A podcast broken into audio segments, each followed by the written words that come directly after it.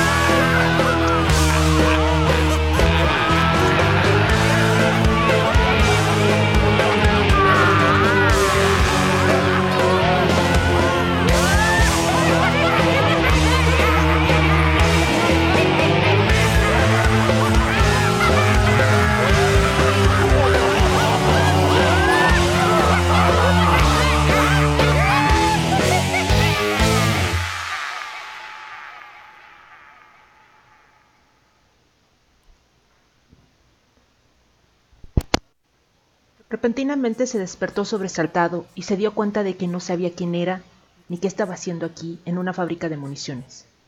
No podía recordar su nombre ni qué había estado haciendo. No podía recordar nada. La fábrica era enorme, con líneas de ensamblaje y cintas transportadoras y con el sonido de las partes que estaban siendo ensambladas. Tomó unos revólveres acabados de una caja donde estaban siendo automáticamente empaquetados. Evidentemente, había estado operando en la maquinaria, pero ahora estaba parada. Recogió el revólver como algo muy natural. Caminó lentamente hacia el otro lado de la fábrica, a lo largo de las rampas de vigilancia. Ahí había otro hombre empaquetando balas. ¿Quién soy? le dijo pausadamente indeciso. El hombre continuó trabajando. No levantó la vista. Daba la sensación de que no le había escuchado. ¿Quién soy? ¿Quién soy? gritó. Y aunque toda la fábrica retumbó con el eco de sus salvajes gritos, nada cambió. Los hombres continuaron trabajando sin levantar la vista. Agitó el revólver junto a la cabeza del hombre que empaquetaba balas. Lo golpeó y el empacador, el cayó. Con su cara, golpeó la caja de balas que cayeron sobre el suelo. Él recogió una. Era el calibre correcto. Cargó varias más. Escuchó el clic-clic de pisadas sobre él. Se volvió y vio a otro hombre caminando sobre una rampa de vigilancia. ¿Quién soy? le gritó. Realmente no esperaba obtener una respuesta pero el hombre miró hacia abajo y comenzó a correr. Apuntó el revólver hacia arriba y disparó dos veces. El hombre se detuvo y cayó de rodillas, pero antes de caer pulsó un botón rojo en la pared. Una sirena empezó a aullar ruido y claramente. Asesino, asesino, asesino, bramaron los altavoces. Los trabajadores no levantaron la vista, continuaron trabajando. Corrió, intentó alejarse de la sirena, del altavoz, vio una puerta y corrió hacia ella. La abrió y cuatro hombres uniformados aparecieron. Le dispararon con extrañas armas de energía. Los rayos pasaron a su lado. Disparó tres veces más y uno de los hombres uniformados cayó. Su arma resonó al caer al suelo. Corrió en otra dirección, pero más uniformados llegaban desde la otra puerta. Miró furiosamente alrededor. Estaban llegando de todos lados, tenía que escapar. Trepó más y más alto hacia la parte superior. Pero había más de ellos allí. Le tenían atrapado. Disparó hasta vaciar el cargador del revólver. Se acercaron hacia él, algunos desde arriba, otros desde abajo. Por favor, no disparen, ¿no se dan cuenta que solo quiero saber quién soy? Dispararon y los rayos de energía la batieron. Todo se volvió oscuro. Lo observaron mientras se cerraba la puerta tras él, y entonces el camión se alejó. Uno de ellos se convierte en asesino de vez en cuando, dijo el guardia. No entiendo, dijo el segundo rascándose la cabeza. Mira ese, ¿Qué era lo que decía? Solo quiero saber quién soy. Eso era. Parecía casi humano. Estoy comenzando a pensar que están haciendo esos robots demasiado bien. Observaron el camión de reparación de robots desaparecer por la curva.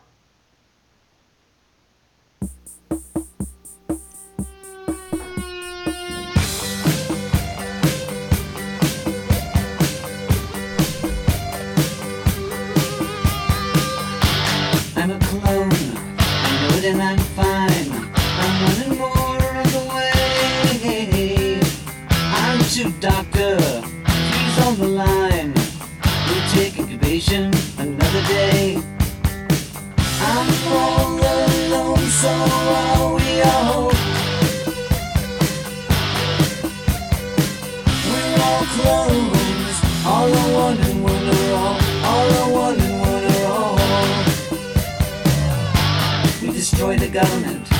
We're destroying time. No more problems on the way. I'm through, doctor. We don't need your kind. The other ones, ugly ones, stupid boys, wrong ones. I'm all alone, so are we all. We're all clones. All are one are all. All are one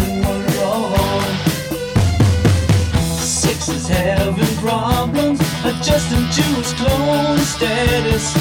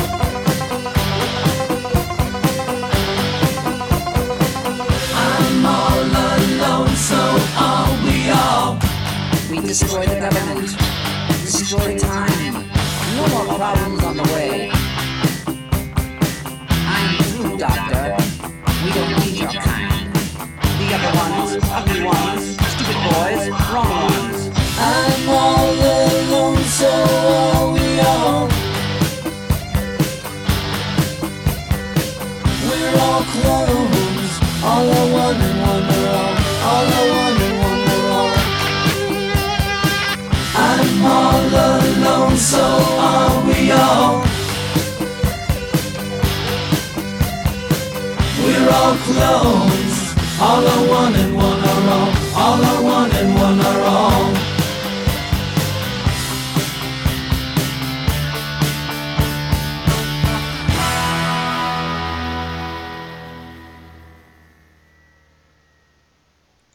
Buenas noches, esta es Laura Macabra y yo soy Beth Flag. Acabamos de escuchar a Alice Cooper con Clones, una canción con una letra muy similar a lo que pasa en el cuento que acabo de leer de Stephen King llamado El asesino. Debido a que ya se acerca Halloween y Día de Muertos, se me antojó contarles o leerles algunos cuentos breves de terror para no dormir.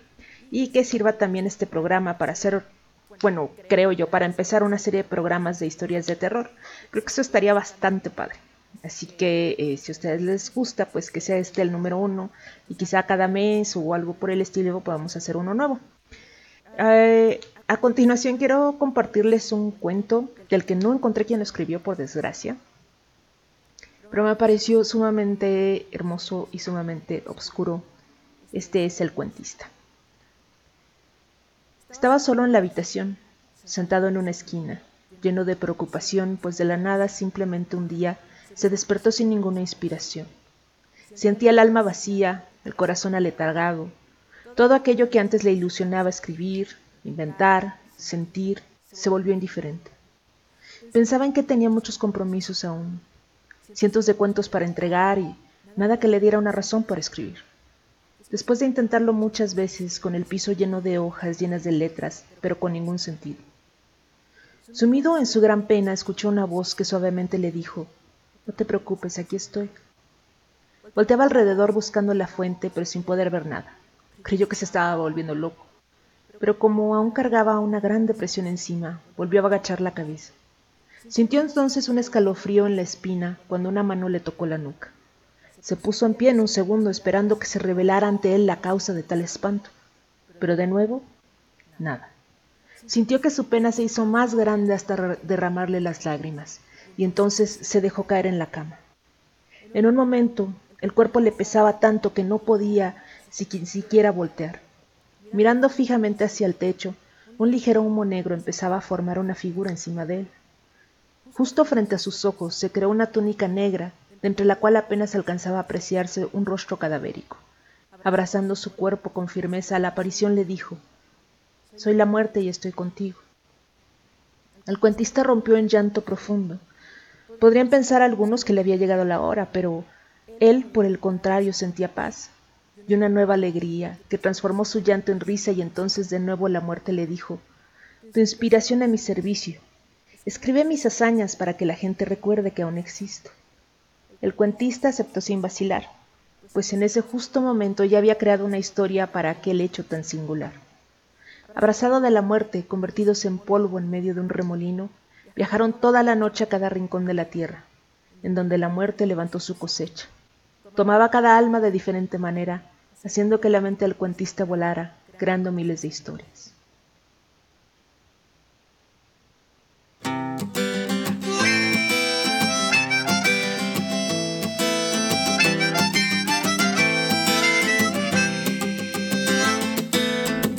I don't know what I'm doing. I don't know what I've done. I don't know what I'm thinking. But I wanna have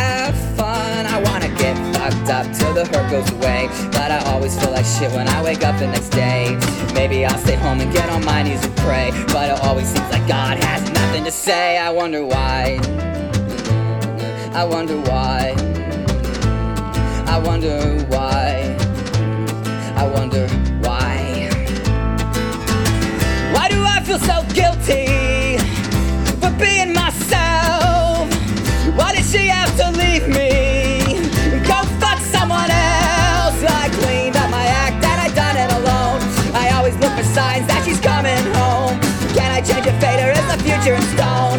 在高矮。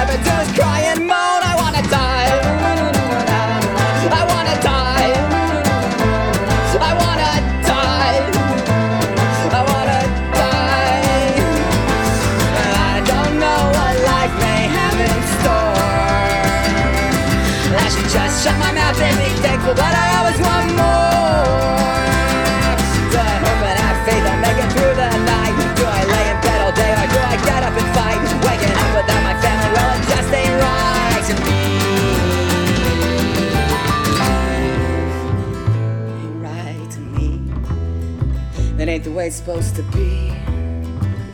Baby, why can't she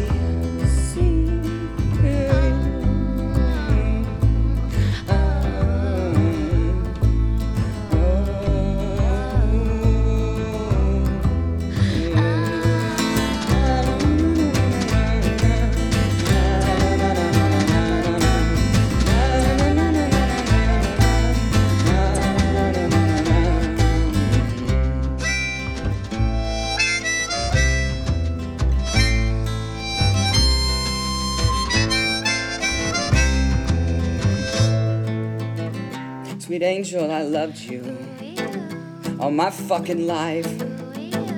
I thought we'd grow old with you as my wife. But I can't even remember why you had to go.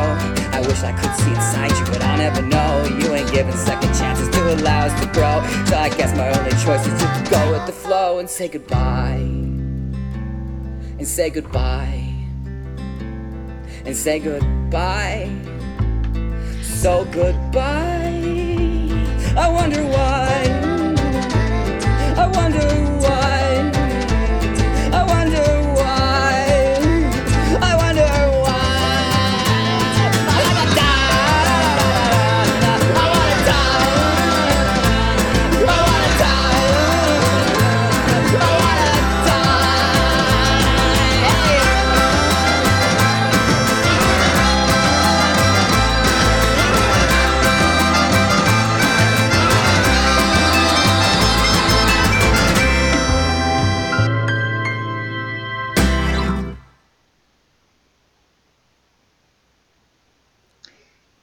Ese fue Harley Poe con. Nadie se pone otra canción. Ese fue Harley Poe con I Wanna Die. Y eh, ya pasó una semana más. Eh, horror. Les dije que esta semana íbamos a subir las cosas a Spotify, pero eh, realmente créanme que he estado con la cabeza súper llena de cosas. Me inscribí a un curso sobre Clive Barker, el escritor de Hellraiser y muchas otras cosas como Candyman.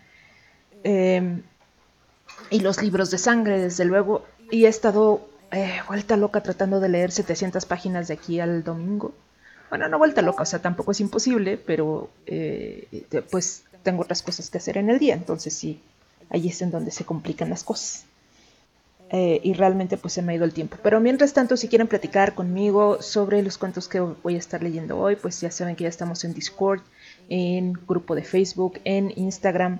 Eh, y también pueden buscar mi Facebook personal como Betflag. Esto es B de burro, E T H F de feo L A W G. Eh, ya que estén en, mi Facebook, pues ya de ahí yo puedo dirigirlos, ya sea a donde les sea más fácil platicar con nosotros, ya sea en el Facebook, en el Insta, en, bueno, sí, también se puede en Instagram o en el Discord. Nada más que tarda un poquito más en checar el Discord. El grupo de Facebook, que es La Hora Macabra Radio, es igual en Instagram y es igual en Discord. El siguiente cuento es uno de mis autores favoritos de terror. Empecé a leerlo en mi adolescencia y de hecho este es el primer cuento que leí de él.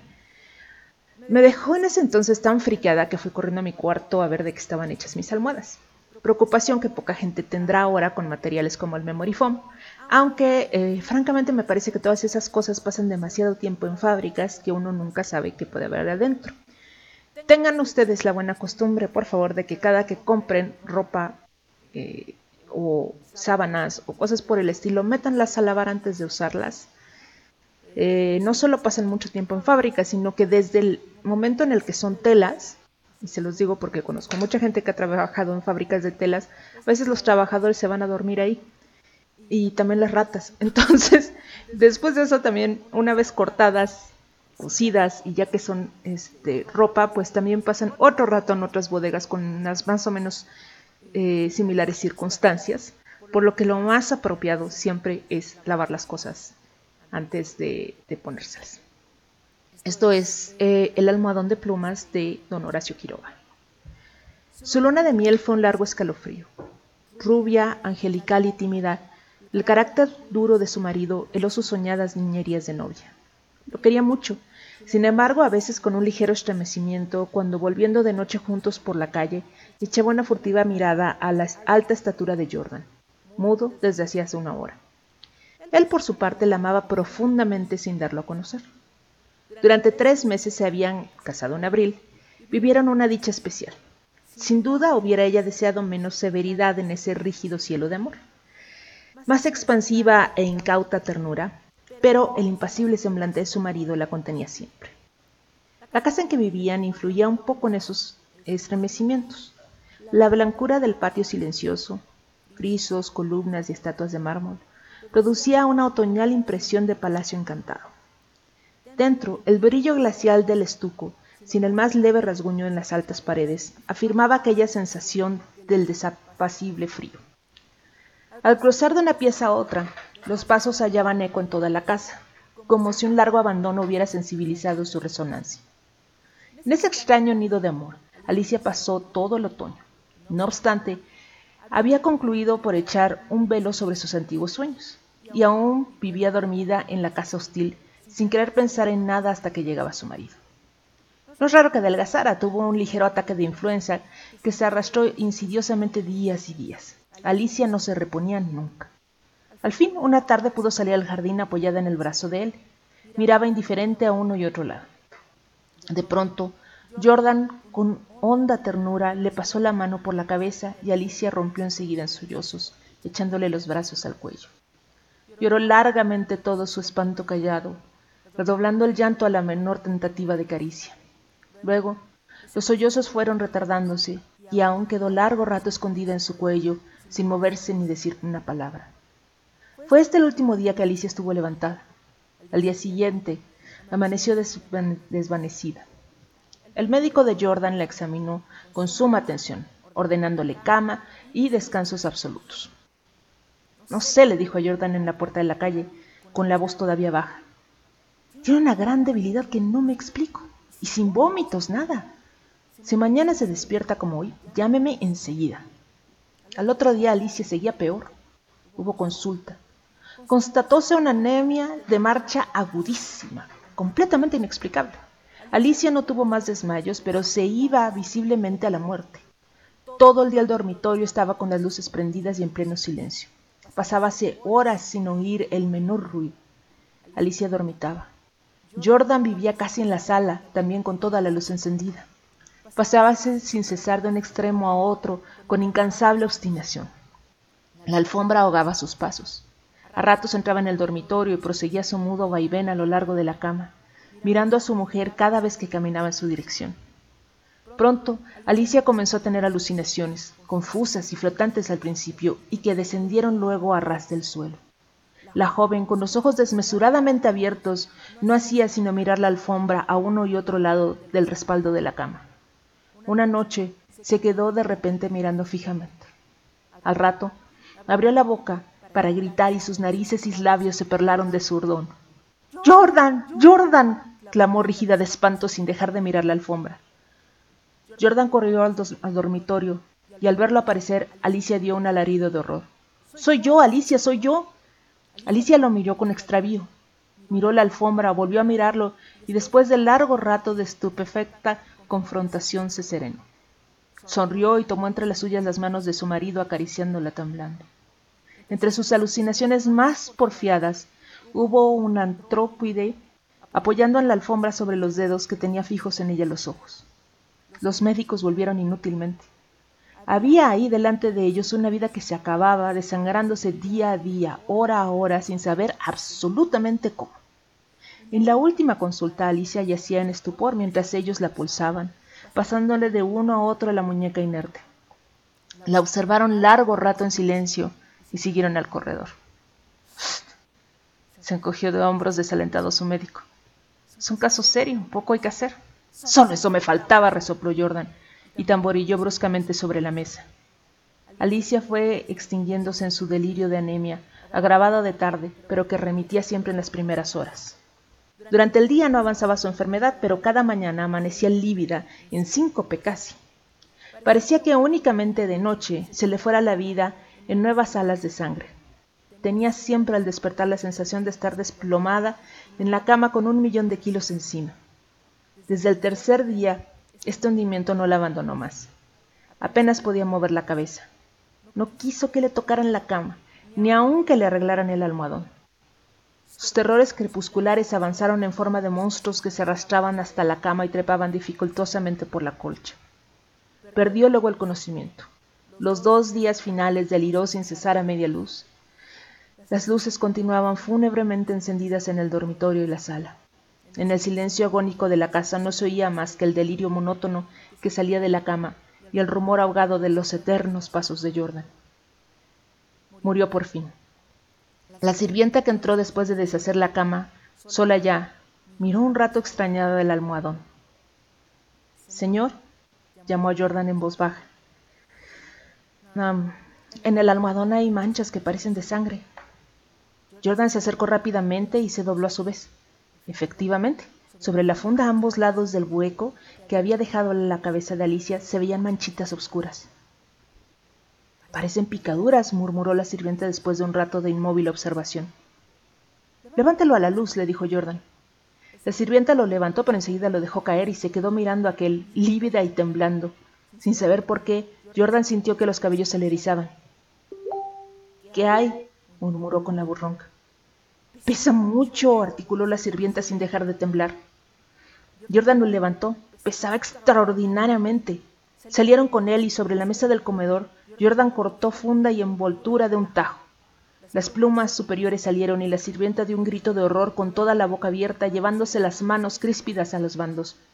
Sobre el fondo, entre las plumas, moviendo lentamente las patas velludas, había un animal monstruoso, una bola viviente y viscosa. Estaba tan hinchado que apenas se le pronunciaba la boca. Noche a noche, desde que Alicia había caído en cama, había aplicado sigilosamente su boca, su trompa, mejor dicho, a las sienes de aquella, chupándole la sangre. La picadura era casi imperceptible. La remoción diaria del almohadón habría impedido sin duda su desarrollo, pero desde que la joven no pudo moverse, la succión fue vertiginosa. En cinco días y en cinco noches había vaciado Alicia. Estos parásitos de las aves, diminutos en el medio habitual, llegan a adquirir en ciertas condiciones proporciones enormes. La sangre humana parece serles particularmente favorable y no es raro hallarlos en los almohadones de plumas.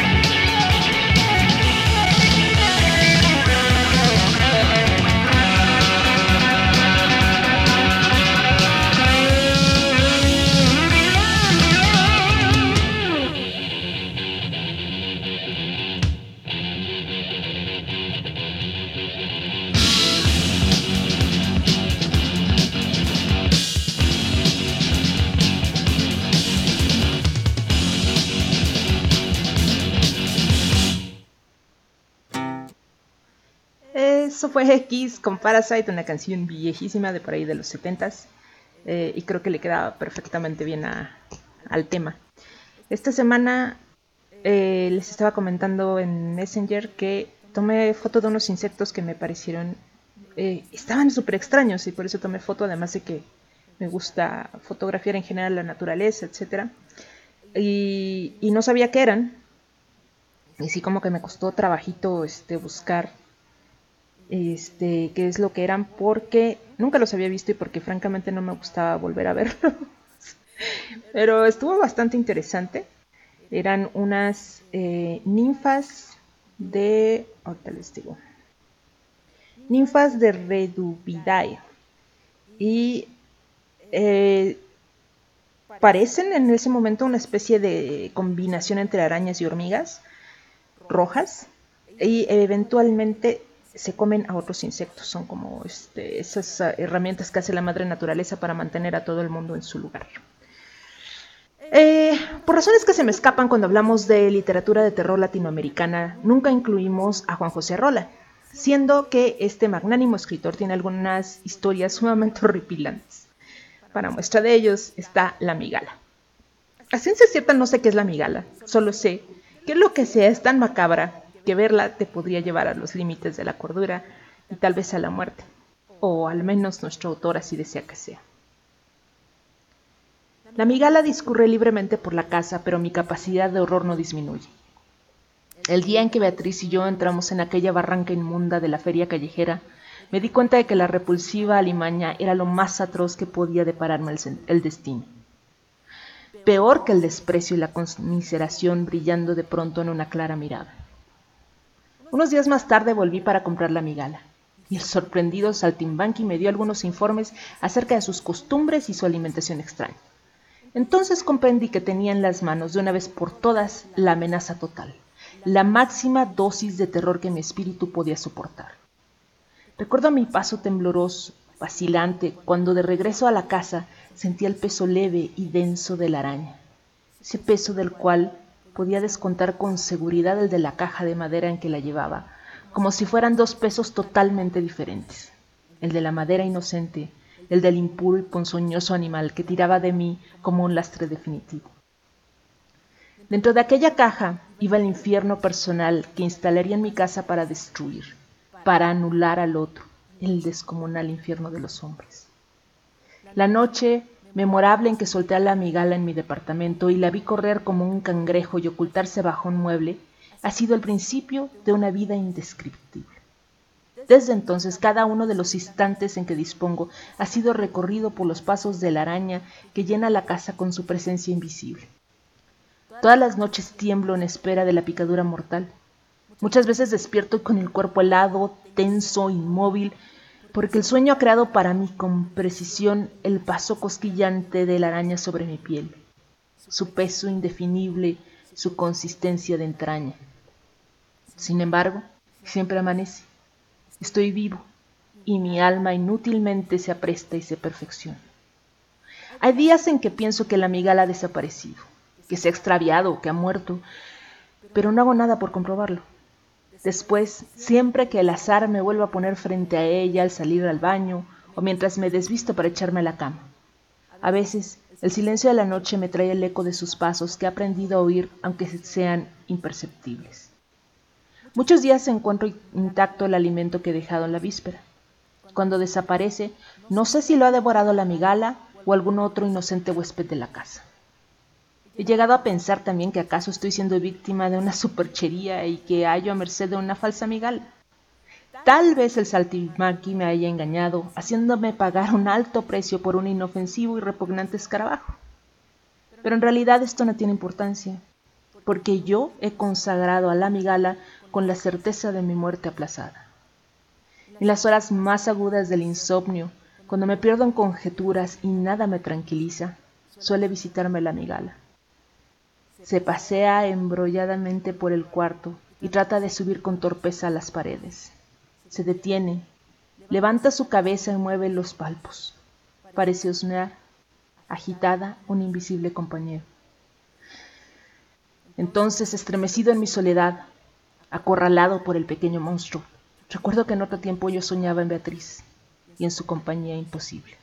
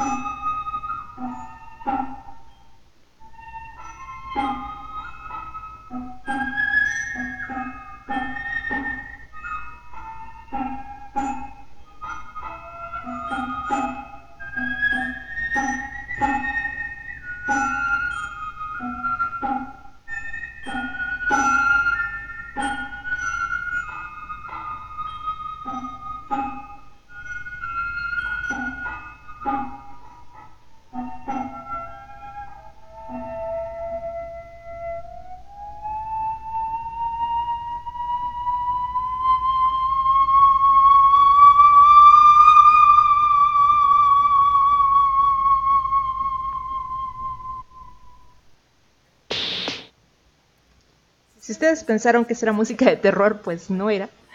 Este es música tradicional japonesa, tocada por Hideo Osaka, y el tema es Sagi Musume. Eh, el arte del bambú japonés eh, es el, nombre del disco y eh, son precisamente pues flautas de bambú. La diferencia pues es que culturalmente está muy chido como hacer música en la que se refleje el sonido del aire y a nosotros nos espeluzna horriblemente. Eh, la penúltima historia de la noche viene de un autor casual, según sé yo, de nombre Rafa Vera. Y el título de su obra es Adentro. Es más o menos breve porque el último cuento va a ser un poquito más largo, pero les aseguro que vale la pena. Eh, tras la plancha de metal, 15 centímetros de grosor, tengo una indefinida sensación de seguridad. Afuera todos son gritos, decreciendo según pasan los minutos. Algún llanto ocasional, llamadas de auxilio y sobre todo el desagradable sonido de la salivación mientras se mastica. Ignoro cuántos quedamos sanos, limpios, inmaculados, como a bien tengas llamarnos. Sí, estoy seguro de que en mi grupo apenas salimos doce. Por el camino siete sufrieron infecciones, varias por dentelladas y arañazos. Tres tropezaron entre sí, quedando a merced de las criaturas, otrora compañeros que necesitaban transmitir la virulencia.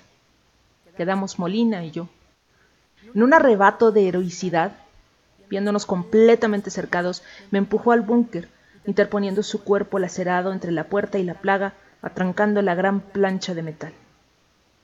Estoy orgulloso de él. ¿Cómo no estarlo? ¿Hubiera hecho yo lo mismo? A saber. Ahora no puedo pensar en eso. Tan solo en contar los gritos que quedan para que todo acabe. ¿Cuánto durarán las criaturas? ¿Cómo será el mundo cuando vuelva a atravesar la plancha de metal? ¿Cómo podré abrirla? Me consolo esperando que quien la construyera hubiera tenido en cuenta cualquier contratiempo. Oigo ruidos. ¿Se ha caído una de las estanterías de víveres? No, no, son pasos. Pero es imposible, estoy solo en el búnker. Nadie entró conmigo y fui yo quien lo abrió. Cerró Molina. Espera, ¿qué hay en la puerta? Mejor comprobar que cierra. Mierda. Está trancada así, pero por dentro. Who is this irresistible creature who has an insatiable love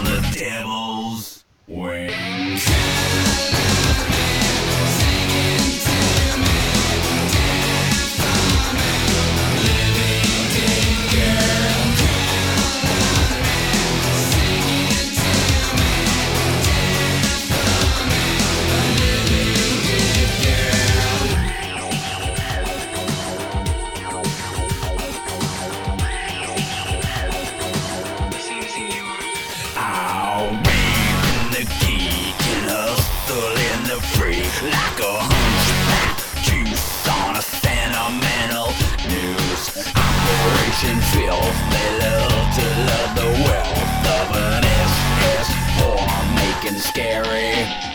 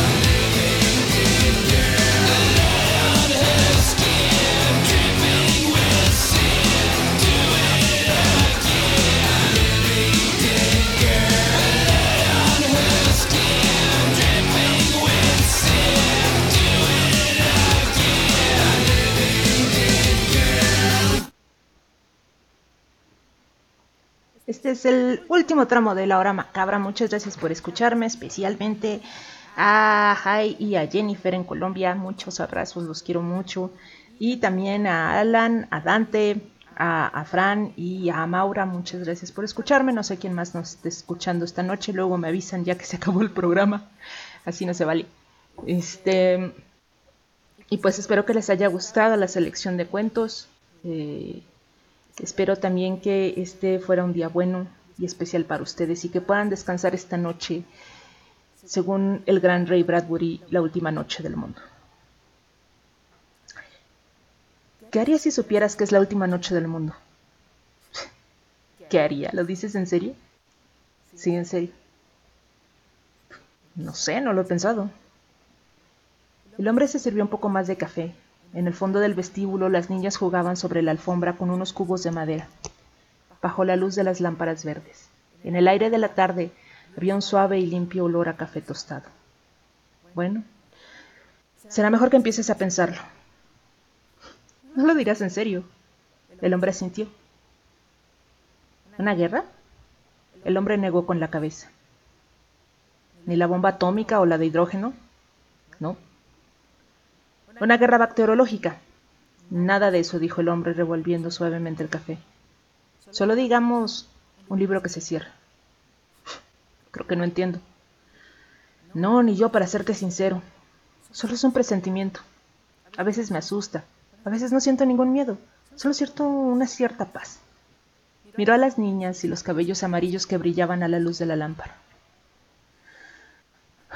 No te lo he dicho. Ocurrió por primera vez hace cuatro noches. ¿Qué?